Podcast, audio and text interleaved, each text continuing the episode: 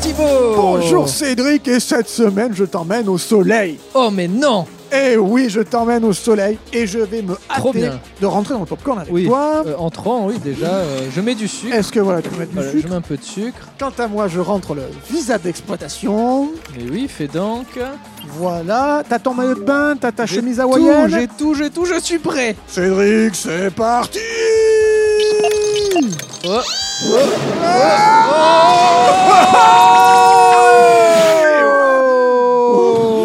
Oh Bah il est où le soleil Il fait nuit On va s'entendre. Bonjour monsieur C'est du sucre dans le sachet là, non Ah oui, euh, monsieur, est-ce que vous aurez du sucre pour nous on, est, on va commencer à Ouais, être en rade là. On a Meta, Ice, Crystal, Exta, Keta. Acide, Spécial K, Super C, Colombienne. Euh, spécial cas, c'est des cornflakes, non? Vous avez l'oseille On a ce qu'il faut en rayon. Cool. Bah, vous prenez la carte à partir de combien? Larry vous contacte demain pour fixer quoi, combien, où et comment. Et C'est qui Larry? Le mec s'en va. Bah, bah, au revoir du coup. hein. Bon, je commence à parler du film. Bah oui, vas-y, on est là pour ça. Mon frère! Ah, c'est à nous qu'il parle? J'ai l'impression. Quoi? Ça fait longtemps que tu roules pour le FBI Quoi? Comment quoi Oh Oh Oh Oh Ah Attends, attends. Oh Le Eh, popcorn! Il vole, il vole le On popcorn peut pas le laisser là. Le popcorn! Cédric Nous sommes des Spartiates Un iceberg droit devant Alors, ça s'est passé comment Houston, on a un problème. C'est bien votre nom, Pierre Cardin. Welcome to Popcorn Impact avec Cédric et Thibaut. Oh Bon, on l'a échappé belle encore une fois Tu, Ouais. tu nous amènes de plus en plus dans des films dangereux Ouais, tout ça pour du sucre Oui, euh, le sucre a l'air assez rare dans le coin pour en faire du trafic, non C'est bizarre. Bon, on est où là? À Miami, pardi Ah, donc ce port, c'est le beau port de Miami. Eh oui, bah tiens, regarde quelle belle voiture là qui se gare Pop, pop, pop, Ah oui, là c'est de la. Oh là, ça rigole pas, c'est de la, Ah, c'est de la belle voiture. Hein. Ça, ça c'est Miami.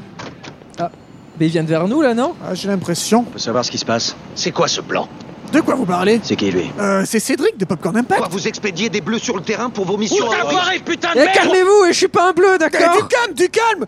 On a vu les sachets de poudre là, on a cru que c'était du sucre. Et puis on nous a tiré dessus, et puis on a fui, et puis c'est parti en couille. Vous êtes dedans jusqu'au cou et vous vous enlisez. Et puis faut dire, ça tient pas la haute. Bah, c'est la stricte vérité, hein, et ce qu'il a d'ailleurs, dit. pourquoi on est là à en parler? Bah, on se demandait si vous ne pouvez pas euh, partir à la recherche de votre popcorn. Donc vous voulez nous recruter Et c'est ça. Alors, est-ce que vous êtes chaud? Ouais. Cool Bon, bah, très bien. Thibaut, bah, parle-nous du film le temps qu'il retrouve le popcorn. Eh ben bien sûr, euh, Miami Vice, deux flics à Miami en français. Alors, bah, c'est un film de Michael Mann avec Colin Farrell et Jamie Foxx. De quoi ça parle? Miami, deux agents fédéraux essayent de retrouver un popcorn volé. Waouh, c'est fou. Ben ouais Alors, il faut savoir que au départ, il y a un homme, Michael Mann, un réalisateur que j'admire tout particulièrement vrai. aux côtés d'un autre Michael, mais qui vit dans une autre baie. Voilà, il y, a le- il y a le man et la baie. Voilà. Mann, lui, il est né à Chicago en 1943 et a fait des études de lettres avant de partir à l'âge de 22 ans vivre 7 ans à Londres. Oui, monsieur. Là, il étudiera à la London Film School avec comme collègue de classe, camarade de promo, Alan Parker, Ridley Scott ou encore Adrian Lyne. Ah oui. Rien que ça. Ah oui. Et d'ailleurs, c'est avec eux qu'il fera ses premières armes et ses premières publicités, puisqu'il commence par travailler dans la publicité. Savais-tu qu'en mai 68, en France, il y avait eu des grèves et des manifestations? Euh, non, non, non, de quoi Mais Eh ben, pourquoi? C'était un peu les gilets jaunes, mais de l'époque. Et euh, Michael Mann vient à Paris pour réaliser un court documentaire sur les événements baptisé Insurrection. Oh. Parce que ça fait peur. Au cours duquel il va interviewer ben, des acteurs de l'époque, notamment Daniel Cohn-Bendit, ou aussi. Alan Guesmar, ou Alain Kivrin. Quand il rentre aux USA, il reprend, ou du moins il apprend, on va dire, puisque finalement il est à peine sorti de sa promo, euh, l'écriture de scénarios pour la télévision. Et il va commencer sa carrière en écrivant certains épisodes de la série Vegas ou encore de Starsky et Hutch. Eh, dis donc. ouais. Il enchaîne en 1979 avec son premier téléfilm comme un homme libre. Ce téléfilm, diffusé sur ABC, lui ouvre les portes du 7e art. Et en 1981, tiens-toi bien, il réalise Le Solitaire Ah. avec Jean-Paul Belmondo. C'est de Michael Mann Eh, ah mais non, pardon. C'est avec James Caan. Oui, alors c'est un homonyme, mais c'est pas celui avec Belmondo. et non. Ah. Le film est sélectionné au Festival de Cannes 81, contrairement à la version Bébel qui est sélectionnée au Vidéo Futur du coin. Il enchaînera en 83 avec La Forteresse Noire. Et ça, ça fait euh, date, parce que La Forteresse Noire, malheureusement, euh, c'est un film qui a été sacrifié au montage, un film qui devait durer plus Ah. de 3 heures et qui a été raboté à peine une petite heure et demie. Et ça a été une expérience douloureuse et assez traumatisante pour lui. Encore un coup de pute des producteurs. Exa- ben voilà, tu l'as dit, Oh, c'est bien résumé. Il y en a marre. À chaque fois, dans chaque émission, les producteurs, là, un on voit, ils foutent la merde. Ben voilà. Merde. Et ben voilà, et ben là, c'est exactement ce qui s'est passé avec la forteresse noire. Il va néanmoins rebondir très vite en produisant sa première série TV, tiens-toi bien, Miami Vice de flic à Miami. Mais non. 5 saisons, 111 épisodes, dont 3 épisodes de 90 minutes, autant dire qu'il y a 3 films. Ah ouais, dis donc. Mettant en vedette Don Johnson dans le rôle de Sonny Crockett et Philip Michael Thomas dans le rôle de Ricardo Tubbs. La série, qui est certes créée par Anthony Yarkovitch, euh, au départ écrite pour être un film, qui est finalement un pilote de deux heures de cette euh, série télé. Et Yarkovitch qui s'inspire du Miami de l'époque avec ses immigrés cubains et latino-américains et surtout son trafic de drogue à grande échelle De sucre. omniprésent. Trafic de, de sucre, tu as bien raison de le préciser. D'abord intitulé Gold Coast, la Côte d'Or du coup, hein. mais comme ça faisait un peu trop chocolat, ils ont appelé ça euh, Miami. Vice. Yarkovitch est alors envoyé à Miami, donc dans le sud de la Floride, où il s'inspire des couleurs saturées locales pour écrire cette série policière d'un genre nouveau dont notre Michael Mann, euh, pas national puisqu'il est euh, américain, mais sera le producteur exécutif ainsi que le directeur artistique et il prendra toutes les directives pour orienter le côté artistique de Deux flics à Miami. Et d'ailleurs, il va imprégner sa patte dans la série en expérimentant sans cesse de nouvelles techniques de filmage et de mise en scène. Mhm. Au fil de ces cinq saisons, Deux flics à Miami regorge de fusillades, de poursuites, de planques nocturnes, de scènes de boîte de nuit et décrit régulièrement la dangereuse danse de la mort entre les héros et leurs collègues qui flirtent toujours entre euh, le, le bien et la corruption. Ils sont toujours sur la fine ligne rouge. Ouais, je, Entre, il euh, s'infiltre Ouais, et tout. Donc ils s'y ouais, perdent, ils savent plus trop. Sommes-nous gentils. Sommes-nous méchants? C'était révolutionnaire peut-être à l'époque la, la ben, série. absolument, absolument. Et ça plaît. Alors, c'était vraiment toute une iconographie des années 80. On se croirait dans GTA Vice City. hein. c'est, euh, c'est les chemises à fleurs, c'est les, les costumes Armani, c'est les voitures, Les euh, voitures, Ferrari, les rouges, les bleus. Enfin, on est vraiment hein, dans une truc qui va être complètement en contraste avec le- la suite. hein. La série rafle donc 15 Emmy Awards. Et ça, Oui. c'est un record en 1985. Un record absolu. Absolu Ça n'a jamais été battu même jamais été battu de faire 15 Emmy Awards sur une seule session. hein. Ouais, ouais, c'est ça, c'est ça. c'est énorme. sur plusieurs années, mais là, 15 la même année. Et Don Johnson est à l'époque l'acteur de série télé le mieux payé. Don Johnson, qui n'est pas vraiment sorti de son rôle finalement de deux flics à Miami. hein. C'était le rôle d'une vie. Voilà. Il y a sa fille Dakota Johnson qui fait 50 nuances de gris, mais lui, il est resté. C'est sa fille. Et oui Oh là là Il là est resté sur des nuances flashy de Miami. Michael Mann est au top là, donc on est en 80, vers 85 hein, à peu près. Il est au top et il réalise le sixième sens. Mais attention, Ah, pas avec Bruce. Willis. Non, non, non, non, Ah. du tout. Le sixième sens avec William Peterson de la série Les Experts Las Vegas, bien qu'à cette époque la série n'existait pas. hein. C'est l'adaptation de Dragon Rouge et c'est également la première fois à l'écran au cinéma que l'on découvre Hannibal Lecter. Oui, monsieur. Oh là là là là, dis Le donc. sixième sens de Michael Mann. Ça, c'est du lourd. Il apparaît sous les traits de Brian Cox. Ils reviennent en moto cette fois. Vous l'avez trouvé? Votre seule contribution pour l'instant, c'est des renseignements foireux. Non Toutes les informations que je rencontre sont véridiques. C'est quoi ces Il accusations espère quoi, cet abruti Moi T'as grimpé sa cote de fouille merde dans les couloirs de Washington Mais quoi On lâche pas notre affaire 100% derrière Sony. Ils t'ont ils t'ont, euh, enchaîné. Ils sont un peu nerveux, hein, ces gars-là. J'ai l'impression qu'ils sont à cran. hein. Ouais, ils, ont- ils doivent avoir du mal à retrouver le popcorn, mais bon, on leur fait Ouais, confiance, hein, ils arrivent à chaque fois. J'espère. Vas-y, continue. Après un ultime téléfilm, LA Takedown, il réalise, donc Michael Mann, le dernier des Mohicans en 1992, puis son chef-d'œuvre ultime en 96, Hit, Tu en parlais Putain, magistralement remake. bien en saison 2 avec la passion que tu as avec pour ce la passion réalisateur. de Michael Mann, donc il est le remake de LA Takedown, Puis en 99, Révélation. En 2004, Collatéral Ah avec oui. Tom Cruise et Jamie Foxx dans les rôles principaux. Et enfin, en 2006, il s'attaque à l'adaptation ciné de Deux flics à Miami sur une idée de Jamie Foxx qui a chauffé à blanc Michael Mann depuis la promo de Ali dans lequel Fox joue le rôle de Drew Brown. Ah, donc il va reprendre la série euh, Ouais, euh, absolument. 20 ans plus tard. Mann, le directeur artistique de la série, au sommet depuis bientôt 20 ans, va porter lui-même à l'écran son œuvre dans ce qui s'annonce comme le blockbuster d'auteur, son plus gros budget jusqu'alors, avec deux énormes stars du moment, Jamie Foxx, fraîchement oscarisé pour Ray, et Colin Farrell, au sommet de son sex appeal. La tâche est ardue, les enjeux sont gros, surtout que les films comme Bad Boys sont passés par là. Hein. Ah oui, bah oui, oui. Donc la barre est montée en, en gamme. Et donc nous sommes en 2006 et Miami a bien changé depuis les années 80. Tu m'étonnes. Mais Universal sort le chéquier et prévoit une enveloppe initiale de 125 millions Ah oui. de dollars et mise beaucoup sur ce remake. Ah oui, un peu trop peut-être. Mais Mann est confiant. Il explique qu'avec ce long métrage, il va pouvoir aller plus loin qu'à la télévision. Un film interdit au moins de 17 ans peut montrer bien plus de choses que la télévision. Et oui, là, on est dans le rated R. On était encore dans une époque où on y pouvait mettre rated R. 125 millions direct pour un rated R. Et oui.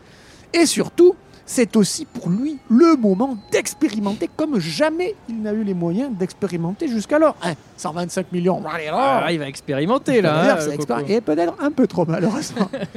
Pour incarner Ricardo Tubb, avant que ce soit Jamie Foxx, c'était Denzel Washington ou alors Volonté Smith ou bien Samuel Jackson dont les noms circulaires, mais c'est Fox qui, décrochera le rôle. Bah, heureusement en plus, il a, il a proposé Bah de faire oui, le bah film, oui, ça ouais. serait dégueulasse. Ouais, tu sais, des fois, on propose, Oui, ah et, bah puis, et bon, voilà. Quant au rôle de Sonny Crockett, il fut d'abord proposé à Tom Cruise, Brad Pitt ou encore Matthew McConaughey, mais c'est euh, Colin, Colin Farrell. Et d'ailleurs, quand on demande à Don Johnson quel acteur il voyait pour le succéder dans la peau de Sonny Crockett au cinéma, il a répondu du tac au tac Colin Farrell. Farrell. Et oui, exactement. Man accepte et d'ailleurs il trouve Farrell parfait pour le rôle Ah bah très bien. avant même le tournage du film, Farrell et Fox euh, ont suivi plusieurs mois d'entraînement intensif avec une brigade de policiers de Miami. C'était une exigence de Michael Mann, qui est un perfectionniste comme jamais. Il perfectionne tout donc. afin de familiariser les acteurs avec l'univers du film. Au programme de, de ce stage, c'est maniement des armes, description des situations les plus délicates, séance de tir, Prise et de même drogue. prise- de super. Mais Colin Farrell n'en avait pas besoin. Il Ah, il, avait déjà préparé son déjà rôle. Euh, donc, euh, accompagnement lors de missions d'un agent. à- à- et d'ailleurs, lors d'une transaction entre deux dealers, là, il y a un des deux protagonistes des deux dealers qui a agressé Colin Farrell, le soupçonnant d'être un agent fédéral. Mais il s'agissait en réalité d'un policier venu tester les réactions de l'acteur. Et ça avait été, euh, préparé par la production. Ça, C'est ça une existe caméra en cachée. vidéo ça ou pas Je sais pas. peut être marrant. Ce dernier a failli craquer avant de réussir à prendre le dessus et à sauver sa peau. Alors, ça promet. hein. Sauf que voilà, ça c'est euh, la, la partie entraînement. Donc pour l'instant, tout va bien. Universal, Ah oui. il sort le chéquier, les acteurs sont contents, ils font leur entraînement. Le tournage va commencer, on est au top, mais dès Ah. le début, blâme Mais non. Universal, qui a engrangé de nombreux capitaux dans la production du film, va commencer un petit peu à pressuriser, à, à vouloir des résultats. Mais très vite, les ennuis vont commencer à pleuvoir. Et là, quand je dis pleuvoir, c'est un euphémisme sur la production. Et on commence par Colin Farrell lui-même, l'acteur irlandais, le bad boys d'Hollywood, qui à cette époque va en faire baver l'équipe. Il fut d'ailleurs brutalement hospitalisé pour épuisement. Ah oui. Épuisement et dépendance à un médicament qu'on Ah. lui avait prescrit pour soulager un mal de dos. Tu y crois ça, Cédric Ben oui, oui, oui. euh, écoute. Ben non, Tout est possible ça, à C'est la Hollywood. version Il a, officielle. il a pris trop d'aspirine. Ben oui, mais non, mais elle a été quelque peu entachée cette version Comment ça officielle par des rumeurs qui annonçaient que l'acteur avait tout simplement fait une overdose sur le plateau en Uruguay après avoir consommé une grande quantité de marijuana et de cocaïne. Et du sucre. Oui, de sucre. D'ailleurs, euh, après le tournage du film, il part en cure de désintox. Alors, est-ce qu'il y a un rapport Non, je pense entre pas. cet hein. épuisement? Moi, je pense qu'il était juste fatigué. Eh ouais, je pense. Il était... et le Pas de drogue, pas ouais, de drogue pas du de tout. drogue. D'ailleurs, d'ailleurs, en 2012, quand sort Total Recall avec euh, Arnold Schwarzenegger, non, avec Colin Farrell, lui-même reconnaîtra lui-même, hein, mea culpa, ne pas avoir été facile à gérer sur le tournage. Miami Vice. Ah, Ça aussi, c'était fou. Moi, complètement à l'ouest. Pour une fois, je ne pouvais pas me défendre en disant Est-ce que je suis déjà arrivé en retard sur le plateau? Est-ce que vous m'avez déjà vu rater un jour de boulot? Est-ce que je n'ai pas toujours respecté mes marques? Parce que les réponses étaient oui, oui et non. Il admettra même, ça va encore plus loin, voire à l'image, euh, lors de la projection du film, des scènes entières dont il ne se rappelle plus les avoir filmées. Ah là là Non mais oui, non mais c'est juste la fatigue et C'est la fatigue. et les non, mais je te dis, c'est son entraînement. Il avait un vrai entraînement hein, au trafic de drogue. Ah là là, le mec. Mais ce n'est pas tout, parce que son partenaire d'écran, Jamie Foxx, aussi. eh ben, il non, lui c'est différent. Il s'entendait pas avec Colin Farrell. Ah merde Et en cause pourquoi Une guerre d'ego qui a commencé lorsque Jamie Foxx a découvert que Colin Farrell était mieux payé que lui. Ah bah, je comprends. Ben ouais, fort de son Oscar tout fraîchement obtenu pour Ray, dans le rôle de Ray Charles, Jamie Foxx demande que son salaire soit augmenté et que celui de Colin Farrell soit baissé. Ah oui, carrément, il demande de baisser, il veut Eh pas se mettre au niveau. Au final, les deux euh, toucheront dans les 10 millions de dollars. À peine. Mais Fox ne oui, c'est c'est petit, hein. Mais Fox ne s'en est pas arrêté là. Il a imposé que son nom soit en premier avant celui de Colin Farrell, précédé de la mention Oscar du meilleur acteur. Alors que dans l'ordre alphabétique, c'est Pharrell puis Fox. Mais bon, non, oui. non, là. non, mais là c'est Fox en premier. Mais ce n'est pas tout. Oh non Jamie Foxx ne supporte pas l'amateurisme de Colin Farrell, qui a passé les six mois de tournage à écumer les boîtes de nuit jusqu'à 5 heures du matin, accumulant cuites mémorables et conquêtes à 3 francs 6 sous. Je comprends. À cinq reprises, l'acteur est arrivé ivre sur le plateau pour s'endormir entre les prises. Il est irlandais, il boit trop, glisse Fox avec une grimace de mépris au réalisateur Michael Mann. Oh là là, dis donc. Il a raison, Fox. Hein. Là, Ouais. euh, il a raison pour tout. hein. À cause de Farrell qui s'est lourdement blessé en faisant de la musculation une Avec semaine une avant le tournage. d'alcool. hein, Avec une bouteille de Jack. Le tournage a commencé avec trois mois de retard euh, Ah, en mai 2005. Résultat, trois ouragans. Trois mois de retard, trois ouragans vont se succéder pour dévaster les décors. Pour On a eu Rita, Wilma et surtout le tristement célèbre Katrina Ah, bah oui, oui. que la production s'est prise en pleine poire. Alors, sachant que Katrina a lourdement entaché la Louisiane, mais la Floride, c'est quand même un peu sur le chemin de la Louisiane, hein, c'est dans le sud. Et Katrina a dévasté complètement tous les décors, faisant directement grimper le budget de 125 à 150 millions de dollars. En parlant de Louisiane, on va faire un petit Ouais. coucou à, Ah, à ben, nos amis de Podcut, à Binous USA, qui sont dans le Binous label. avec USA, exactement. Bonjour à vous. Ah, Oh, les voilà qui arrivent en bateau. J'espère qu'ils se sont calmés. vous avez une piste? Ouais, un clan dominicain à New York, Ah c'est loin ça. sud de la Floride. Je voyais ça ailleurs. moi. Est-ce que vous allez le récupérer du coup? Ouais, mais on voudrait pousser au-delà du deuxième lot. Bah vous faites ce que vous voulez les gars. hein. Ouais, ouais, ça nous est égal. Nous, c'est qui? Nous, c'est Cédric et Thibaut. Bon, je sais, je sais pas du tout s'ils ont- ils sont sur une bonne piste. J'ai l'impression Ouais. qu'ils nous sortent un peu de, des conneries. Mais bon, Euh, J'espère qu'ils le retrouveront. hein. bien à Miami en même temps. Oui. Même si malheureusement il fait nuit euh, dans ce film en permanence. Ah ouais, parce que le soleil se couche tôt à Miami. Bref. Eh ben, écoute, euh, les ennuis euh, ne s'arrêtent pas là. Mais et non. même ils s'aggravent. Début septembre, nous sommes en Uruguay. L'actrice chinoise Gong Li, épuisée, tombe malade. De drogue aussi. Eh ben, ça, on sait pas, ça. Elle est juste épuisée. Et puis, c'est au tour de Colin Farrell qui est à nouveau Ah, hospitalisé. encore. Eh ouais, Ok, ouais. Très bien. Et la semaine suivante, c'est Mario Torres, un déséquilibré de 44 ans, qui tire plusieurs coups de feu sur l'équipe. Ah, Euh, militaire de la sécurité réplique et là-bas. d'accord. L'ambiance se tend à l'extrême sur le plateau, où le réalisateur, mis sous pression par Universal, devient un monstre d'impatience et congédie ni plus ni moins que 50 techniciens. Oh. Pire Michael Mann, qui aurait voulu tourner la fin de son film à Ciudad del Este, au Paraguay, ouais. Mais alors qu'il tournait encore en République dominicaine, un policier haut gradé était sous et voulait se rendre sur le plateau du film. Mais des soldats dominicains l'en ont empêché en lui tirant dessus. Ah oui, d'accord, ça, ça règle euh, La le problème. en situation s'envenima et l'ambassade du Paraguay prit peur et interdit à la production de venir tourner au Paraguay. Ah, dis donc. Suite à cet incident, Jamie Foxx prend peur pour sa sécurité et plante toute l'équipe pour entrer fissa aux USA. Il déclare à Mann qu'il ne veut plus tourner ailleurs qu'aux USA pour ce film. Il a raison. Mann va devoir dans l'urgence réécrire la fin du film pour qu'elle se déroule à Miami. Et comme à ce moment-là, ben, Fox et Farrell ne pouvaient plus se blairer, et ben on les verra quasiment pas ensemble à l'écran dans les 20 dernières minutes du film. On a Jamie Foxx d'un côté et Farrell de l'autre. Et euh, quelques plans où ils se voient de très loin et on Et ne les voit plus ensemble. Alors que la série télé se terminait sur euh, les deux, Bah oui, euh, enfin, sur Tub et, euh, Bah, ces deux flics. et Croquette qui partent ensemble. Voilà, voilà, ils partaient ensemble dans le soleil couchant, Broforce. Ben là, c'est complètement le contraire. Là là, dis Pas du tout, ils se fuient comme s'ils avaient le Covid. quoi. Jamie Foxx se montrant de moins en moins coopérant, refusant de prendre des avions commerciaux, donc il force Universal à se déplacer en jet privé et ne voulant au passage plus apparaître ni dans des scènes impliquant des bateaux ou des avions. Bah, il complique trop aussi. Ouais, Pourquoi il en fait trop Colin Farrell ne se prive pas de lui dire qu'il a pris le melon Oui, ouais. en lui disant T'as pris le melon Ouais, voilà.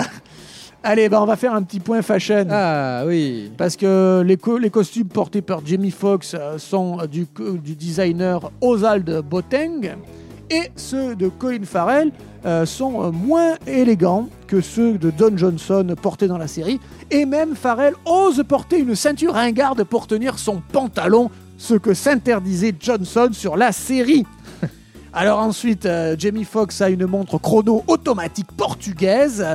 Et euh, les lunettes de soleil de Colin Farrell sont des Slam, un modèle conçu pour Sama Eyewear. Alors tout ça, C'est un, beau placement de produit. Oui, pour de- ne toucherons aucun argent. ne toucherons aucun argent, mais c'est surtout pour dire que je trouve euh, que le film a mal vieilli. Ah, Ouais, ouais, absolument. Mais euh, je vais continuer à dérouler euh, le déroulé de mon argumentaire, mais j'en reparlerai. Et ces marques, souvenez-vous de ces, de ces marques que je viens de citer, parce que ça a son importance.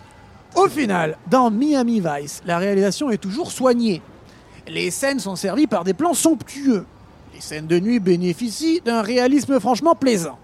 Le film rappelle indéniablement Hit pour son thème et le sixième sens pour son atmosphère, versée par le bord de mer et la couleur bleue. Sans surprise, la patte de Man est reconnaissable pour notre plus grand plaisir, surtout avec son exploitation du cinéma numérique.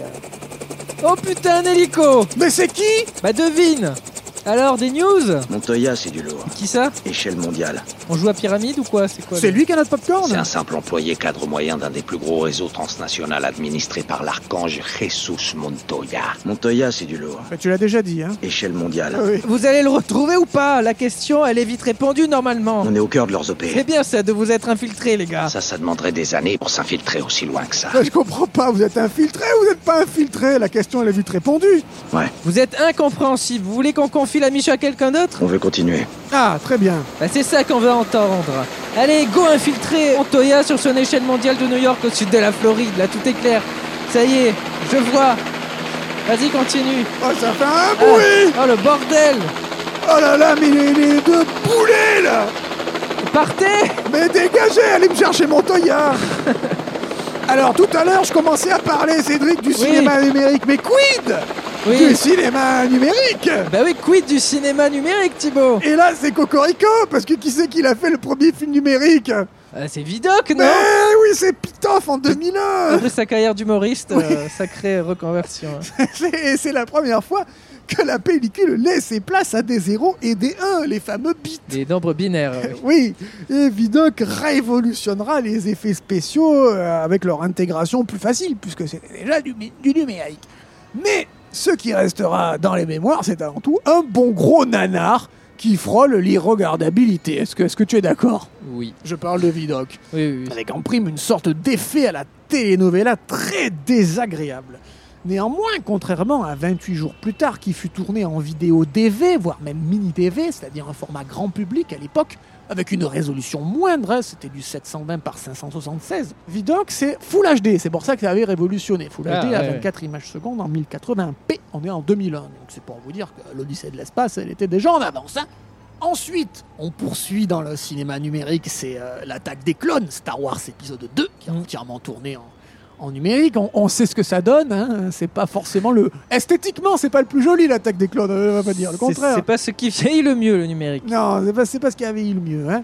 Et, euh, et de son côté, Michael Mann adore la technique et les expérimentations formelles. C'est en quelque sorte un plasticien de l'image.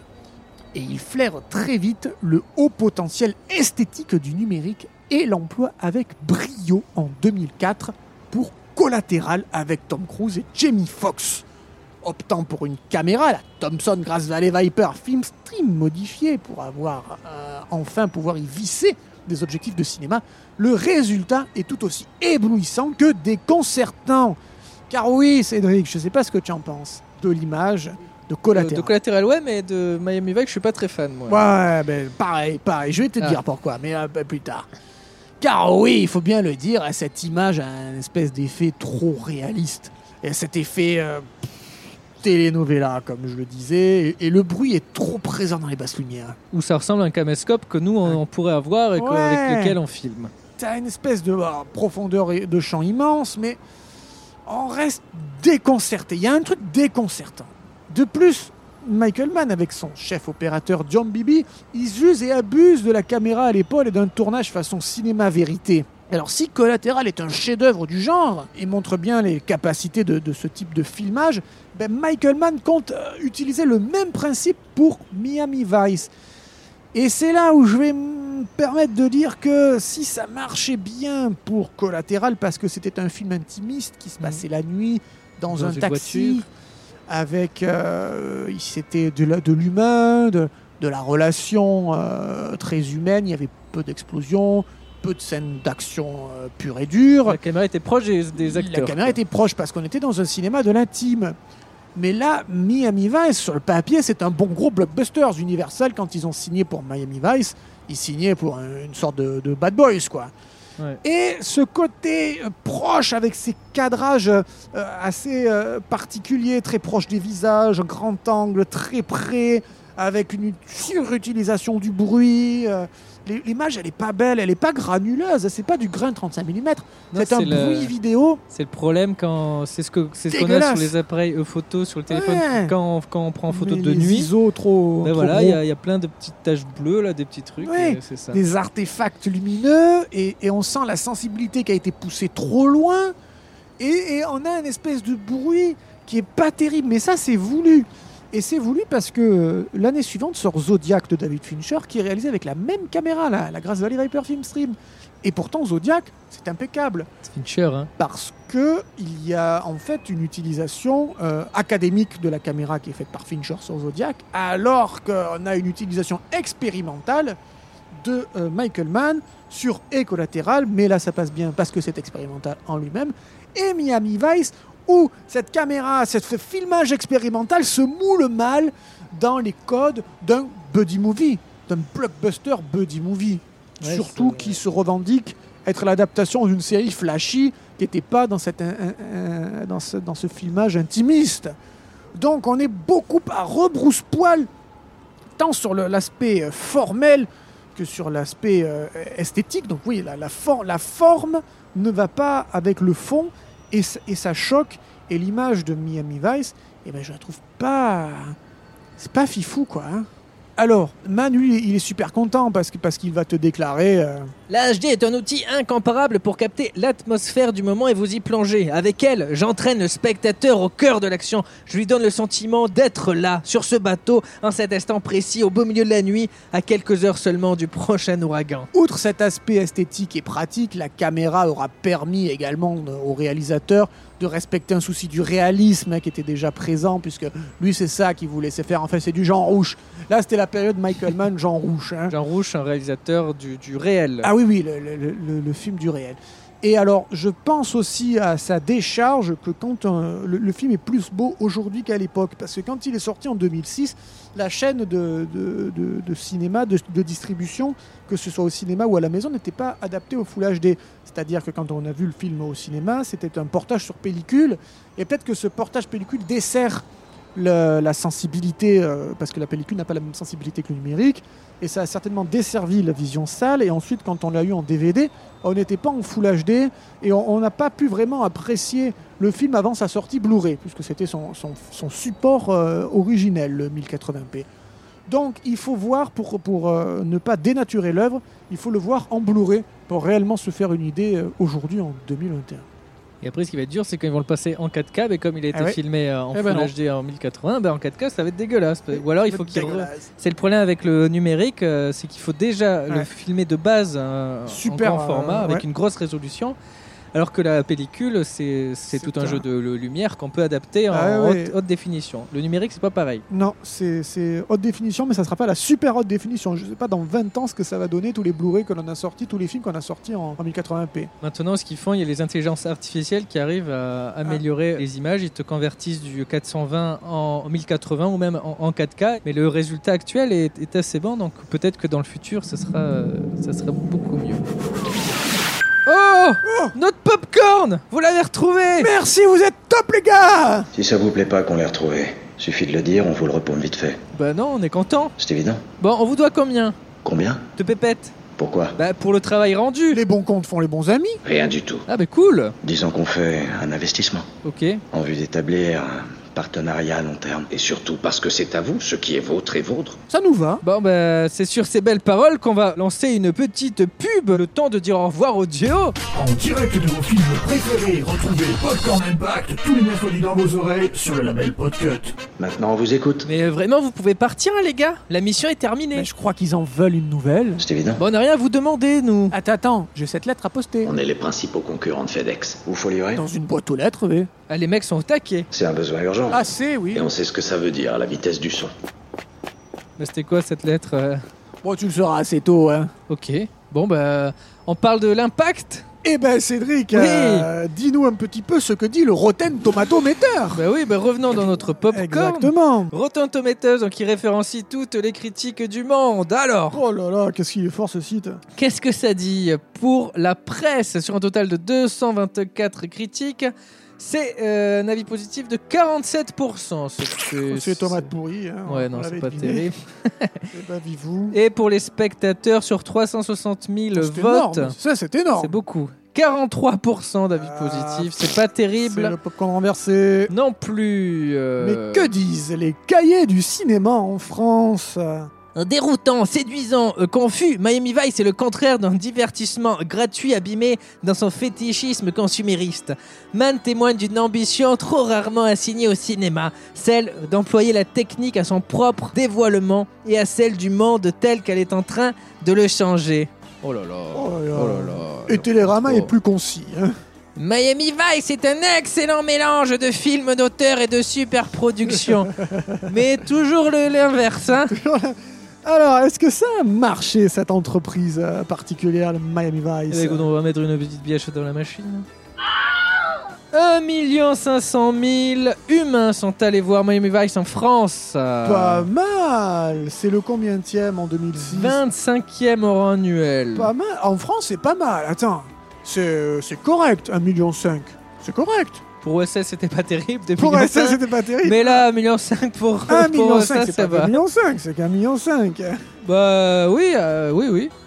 Et alors, qu'est-ce que ça dit aux, aux États-Unis? Alors, on rappelle que le film a coûté au bas mot 150 millions de dollars de production, qu'il a dû coûter un bon 50 milliards de millions, pardon, de euh, promotion. Donc, euh, tout chiffre ouais, sur le sol des États-Unis inférieur à 200 millions de dollars seront considérés comme un échec. Oh là. Alors, qu'est-ce que ça dit c'est assez tendu du coup. Alors, aux États-Unis, c'est 63,5 millions de dollars. Je crois qu'on est dans la, la partie échec. là. ça sera mauvais. Et dans le reste, et dans le total monde, du coup, ça fait euh, 163 millions de dollars. Ouais, c'est pas. C'est pas, bah, ça, on n'y est pas. En sachant qu'il faut faire plus, le double à peu près, pour euh, gagner de l'argent. Non, non, non. Oh, yo, yo, yo, yo, yo, yo, yo. Alors, il, il, eût été question de Miami Vice 2, hein, mais suite euh, au mauvais score du film, et cette suite fut annulée. Est-ce que c'est pas un problème de- du nombre de séries qui ressortent à l'époque, de Starsky Hutch, etc. Vrai. Et c'était des comédies Mais et qui vrai. marchaient très peu. Et là, du coup, c'était bizarre d'avoir une série euh, Ben, surtout un truc expérimental comme ça, quoi. et sur une série qui fait maintenant peut-être un peu plus kitsch. Oui. Et voilà, peut-être ça a pas, ça, ça a joué. alors, hein. Rappelez-vous le côté kitsch. Quand je vous parlais tout à l'heure des, des marques de, de vêtements, de lunettes, eh ben, je trouve que le film, il a très très mal vieilli aujourd'hui. Parce que les, les habits, les mecs, les lunettes justement, mais regardez des photos même, même pas le peine de regarder le film, re- regardez des photos du film, ils ont des costumes trop amples, enfin c'était l'époque. c'est hein. c'est l'époque. Eh ben oui, mais c'est pour dire que déjà 2006, c'était il y a très très très longtemps. On était encore jusqu'à Il y a 15 ans. 2010-2011, c'était encore la mode des, des vestes amples. Maintenant, on est beaucoup plus ajusté. Ah oui, maintenant c'est plus sur mesure. Ah hein. oui, oui, c'est du sur-mesure, c'est surtout très très très ajusté, comme si maintenant on s'obligeait à être tout, euh, tout esquiché, à plus pouvoir respirer. À l'époque, c'était super ample et, euh, et là, on est autant dans Hit, ça m'avait énormément euh, surpris, alors que c'est en 1995, Hit, donc on peut se dire ok. Mais là, à la revision du film, euh, les mecs ils sont habillés comme dans Hit, quoi. En fait, c'est assez choquant parce qu'on a l'impression que 2006 c'est hier, mais, Mais oui. c'est la moitié de notre vie. Parce euh, qu'on est allé le voir au a 15 ans. Cinoche, bah oui. Et oui, c'est ça. hein, c'est ça. 2006, c'était 15-16 ans. euh, et euh, oh là là Et le truc, c'est que il n'y a pas que ça, du coup. Il y a Heureusement. les lunettes aussi qui vont pas. Il y a tous les accessoires de mode, les téléphones. Mais c'était l'ancêtre. Et oui, tu Au nous parlais des marques Mais tout oui. à l'heure. Et, et quand ils sortent une petite caméra télescopique, ils ont une espèce d'écran. euh, on sait pas ce que c'est là. C'est euh, euh, oh là là. Et puis il y a un petit DVD avec un petit Sony, un placement, gros placement euh, produit pour Sony qui montrait un, un petit lecteur de DVD portatif. C'est là où il montre euh, les extraits des caméras de vidéosurveillance. Les, les portables, les smartphones n'existaient pas. Bon, ça, ok. Mais euh, ce qui est moins ok, c'est qu'on voit beaucoup les portables dans le film. Ils ont une, importance prépondérante. Ils déclenchent la bombe à la fin. Euh, euh, les deux flics, là, ils sont souvent en train de, parler au téléphone. C'est un peu l'effet 24 heures chrono où ils passent la moitié de la série au téléphone aussi. Et tu as toute cette technologie qui est datée. Euh, c'est normal après. les habits- C'est son Ouais, époque. quoi. mais les habits, mais attends, c'est pour venir sur le fait kitsch, les habits qui sont datés, et aussi cette utilisation numérique qui fait extrêmement daté aujourd'hui. On dirait, comme tu l'as dit si justement, que c'est un- quelqu'un qui a anachroniquement euh, avait son iPhone et qui a fait des mauvais réglages et qui a poussé la, luminosité euh, parce que les scènes étaient trop sombres. Au lieu d'utiliser la lumière, ils ont poussé la luminosité en augmentant la sensibilité des capteurs de, la caméra de l'époque. Et tu as tout ce côté qui aujourd'hui, en 2021, enfin à l'heure où on fait ce podcast, à l'heure où vous nous écoutez, fait que finalement, euh, Miami Vice de 2006 est aussi kitsch vis-à-vis des années 2000 que l'était Miami Vice, la série télé, euh, par rapport aux années 80. Et ça, je trouve ça euh, un, peu, un peu formidable. Tout ça pour dire que quand c'est sorti en 2006, c'était une trop peut-être actualisation par rapport à l'imagerie. Parce que Starsky et Hutch, ça se passait dans les années 70, on avait le, le même euh, Mm. fringage et tout. Et là, en fait, on a voulu mettre autant de codes vestimentaires et de mise en scène de 2006 qu'il y en avait euh, dans la série de 80. Donc c'est un portage qui est à la fois euh, réussi dans le sens d'une modernisation de tout et à la fois qui, qui très vite dans le temps est daté. Très bien. Voilà. Et d'ailleurs, c'est plus daté Miami Vice que Hit, par exemple, où il y a moins d'utilisation de la technologie, Ouais. où on est plus sur du cinéma de 35 mm classique. Tu vois Hit et tu vois Miami Vice, il y a 10 ans qui séparent les deux films, On dirait que c'est la même période. mais voilà, tu te dis, oh là là, mais qu'est-ce que c'est que ça Bah c'est ça, quand tu utilises des technologies, quand tu as des gens là qui sont sur Facebook et sur Twitter en ce moment au cinéma Oui. dans un film, bah dans, Bah, bien dans sûr. 10 ans, c'est très possible Ce que ce soit euh, démodé c'est des films qui vivent sur un iPhone 4, tu te dis, ah là là. En tout cas, euh, pour revenir à Miami Vice, euh, il y a la sortie DVD qui a été l'occasion à Michael Mann de faire un director's cut de 5 minutes euh, plus long, Ah là, il a pu tout donner. qui a été euh, abusément vendu comme une version longue du coup, et qui est euh, légèrement différente en réalité, puisqu'il y a des scènes en moins par rapport à la version ciné, il y a des scènes qui ont été rajoutées, notamment un générique de début de 4 minutes et quelques. C'est ça en Donc, fait. Voilà. juste un Parce que le, le film tel qu'on l'a vu au cinéma n'est pas de générique. Là, il a un générique. Est-ce que ça valait le coup de, de faire une version longue pour mettre un générique? En tout cas, c'est cette version euh, Director's Cut qui est la, la mieux des deux, du coup. hein, à voir. Si vous n'avez pas encore découvert Miami Vice, découvrez-le en Blu-ray et en version Director's Cut. Suite à Miami Vice, Michael Mann a continué dans le cinéma numérique avec Public Enemies, et là, bah, c'était le film de trop. Parce que c'était une transposition de, de ce filmage numérique, mais euh, dans les années 30. Ouais, ouais, ouais.